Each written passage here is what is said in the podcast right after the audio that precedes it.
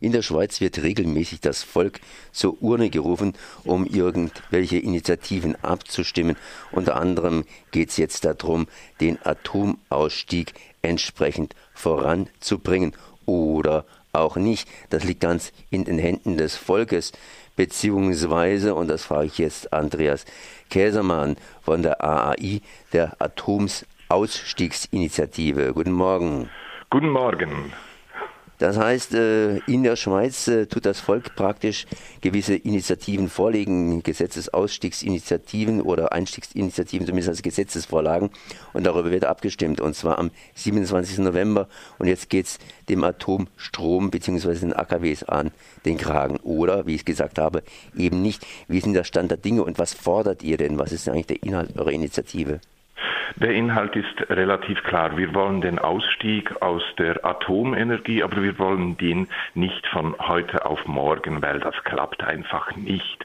Wir sagen, dass die äh, Atomkraftwerke 45 Jahre laufen sollen und dann sollen sie vom Netz, sie sollen vor allem maximal 45 Jahre laufen, nämlich wenn es Sicherheitsprobleme gibt, muss man auch schon mal früher aussteigen. Ja, Sicherheitsprobleme gibt es immer wieder, vor allen Dingen, wenn was passiert, ist es dann ein ganz, ganz großes Problem. Das ist so, tatsächlich. Also die Schweiz ist halt sehr dicht besiedelt. Ähm, und um die, um die Atomkraftwerke Betznau beispielsweise oder um Leibstadt leben, äh, leben über eine Million Menschen. Und das würde praktisch zum Niemandsland. Also auch die Hauptverkehrsachsen würden äh, bei einem schweren Unfall würden äh, total lahm, lahmgelegt. Also das, da würden wir, da hätten wir ein riesiges Problem. Wenn man sich ähm, die Schweiz betrachtet in den letzten Jahren oder in der letzten Zeit kam in den Zeitungen immer wieder äh, die Meldung, dass die entsprechenden Atomkonzerne bzw. die Energieriesen die Schweizer Atomkraftwerke sowieso loswerden wollen. Das heißt, die wollen aussteigen, sprich äh, Atomkraft bringt kein Geld mehr, die machen Verluste. Da sind sie sogar auf den Gedanken gekommen, die Atomkraftwerke zu verschenken, einmal nach Frankreich und inzwischen soll der Bund das Ganze übernehmen oder äh, die Kantone, die ja auch Miteigentümer von Atomkraftwerken sind, wollen das Ganze auf den Bund abschieben. Äh, ist da überhaupt sinnvoll, diese Initiative zu machen? Ich meine, das erledigt sich ja irgendwo von selber.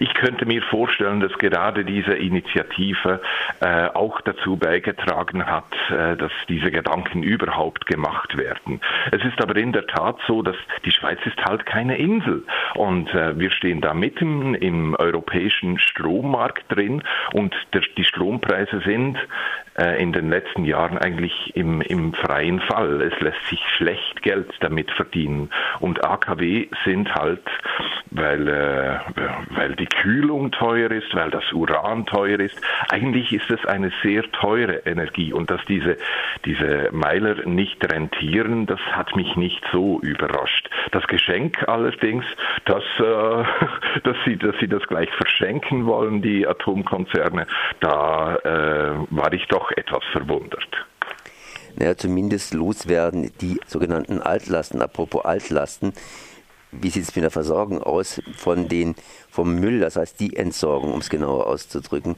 Äh, ist es auch Teil dieser Initiative, dass man da Ideen vorlegt oder sagt man einfach eins, wir wollen aussteigen und später dann kümmert man sich um die Details? Es ist eigentlich eine Spätfolge der Initiative, dass äh, wenn man aussteigt aus der Atomenergie, halt plötzlich dann kein Atommüll mehr produziert wird. Aber im Initiativtext selber steht, äh, steht, steht nichts dergleichen drin. Es ist aber in der Schweiz tatsächlich auch, äh, wie eigentlich praktisch auf der ganzen Welt, äh, das große Problem, dass, dass, dass man kein Tiefenlager findet. Das will halt keiner vor seiner Haustüre. Das ist äh, unangenehm und ähm, dieses Problem ist ebenfalls ungelöst. Wir können wenigstens mit der Initiative verhindern, dass noch viel, viel mehr Müll anfällt. Aber wenn aus dem Atomenergiesektor ausgestiegen worden ist, gibt es ja auch keinen mehr, den man da irgendwie versuchen könnte, haftbar zu machen und zu sagen, ihr produziert gerade Atommüll, ihr sollt euch auch mal um die Altlasten entsprechend kümmern.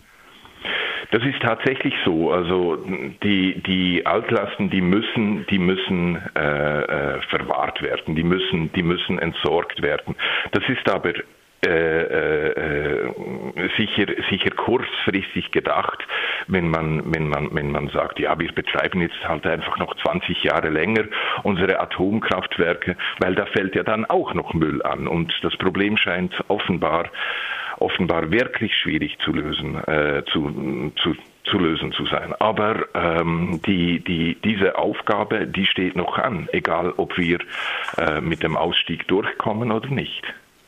Und das steht noch nicht fest. Das heißt, die andere Seite, obwohl ich jetzt gesagt habe, die will im Grunde genommen sich aus dem Atom auch verabschieden, die hält ja auch irgendwo dagegen.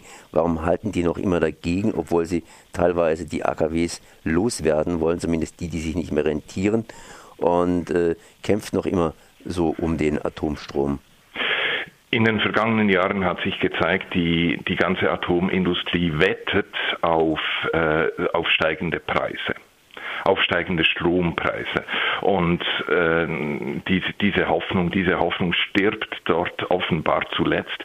Sie möchten halt einfach äh, ihre Werke wirklich in, bis, bis, bis auf Grund und Boden fahren. Dabei ist der Zustand, die Schweiz hat das älteste AKW der Welt mit Betznau 1, dabei ist der Zustand wirklich zum Teil äh, bedenklich. Also gerade Betznau 1 steht seit 20 Monaten still, weil es dort äh, äh, Unsicherheiten mit, mit der Sicherheit gibt. Das bedeutet, dass also tatsächlich da noch ein gewisses Grundinteresse dran ist, sprich wenn Subventionen laufen oder die Sachen schon gebaut sind, äh, bis zum letzten, bis zum letzten, äh, ja, bis zum letzten Watt äh, das Atomkraftwerk auszulutschen. Wer steht eigentlich hinter und wer steht hinter dem Atomausstieg? Hinter dem Atomausstieg äh, sind über 40 Organisationen, also ich, ich nenne jetzt da nur die, äh, die größten, die bekanntesten, das sind politische Parteien, vielleicht die SP Schweiz, die Grünen Schweiz, äh, die stehen voll dahinter, dann Umweltorganisationen wie WWF Schweiz oder wie Greenpeace und äh, viele weitere atomkritische Organisationen, teilweise auch kleinere. Auf der Gegenseite stehen wir natürlich äh, der, der Übermacht der Economie Suisse, das ist der Wirtschaftsdachverband der Schweizerische, ähm, der, der äh, sich stark einsetzt für, äh, für, für, gegen diese Initiative kann man das auch irgendwie, ich wollte schon sagen, in Mark und Pfennig ausdrücken, sprich in Geldeinheiten. Das heißt, seid ihr zufrieden mit den Möglichkeiten, euch zu äußern, im Gegensatz zu denjenigen, die eben auf der anderen Seite stehen? Das ist jetzt eine persönliche Bilanz. Ich kann das nicht äh, zeilengenau äh, feststellen. Es ist halt so, dass äh, oftmals an so einem Abstimmungssonntag drei, vier Vorlagen daherkommen. Diesmal sind wir alleine. Es gibt keine andere Abstimmung, die am 27. November stattfindet.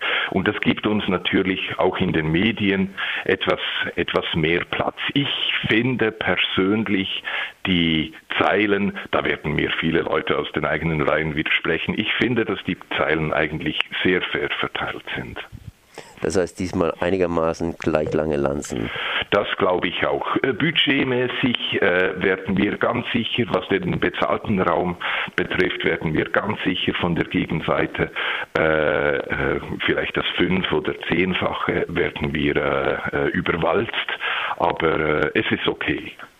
Jetzt werden noch die letzten Stimmen versucht einzutreiben. Was macht ihr? Was tut ihr?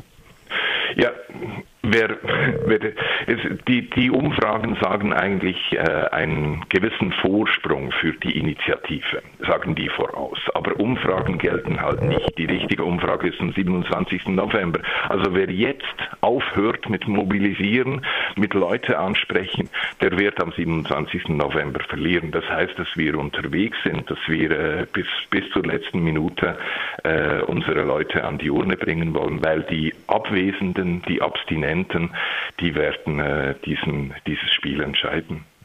Noch eine ganz kleine äh, Schlussfrage. Das hat man ja in den USA gesehen. Äh, Trump hat ein bisschen weniger Stimmen gekriegt, aber trotzdem die Wahl gewonnen. Äh, wie ist das Auszählungsmodus? Die Mehrheit gewinnt oder gibt es da auch irgendwie kantonale Unterschiede?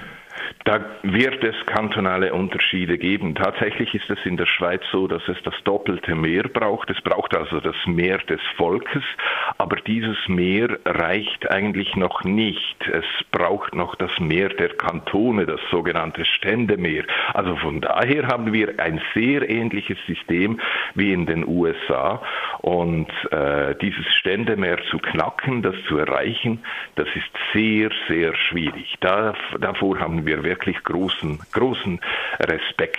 Wir sind guter Dinge, wir arbeiten darauf hin, aber äh, wir wissen auch, dass äh, das zu erreichen eine, eine Herkulesaufgabe ist. Noch die allerletzte Frage, wo kann man sich weiter informieren? Wir haben eine relativ umfangreiche Website unter geordneter Atomausstieg ja.ch. Äh, auch uns alle unsere Organisationen informieren äh, über, über die Inhalte äh, auf der Website der SP vielleicht oder der äh, von Greenpeace. Es gibt also eine, eine Fülle von Informationen und nicht zu vergessen natürlich die Berichterstattung in den Medien.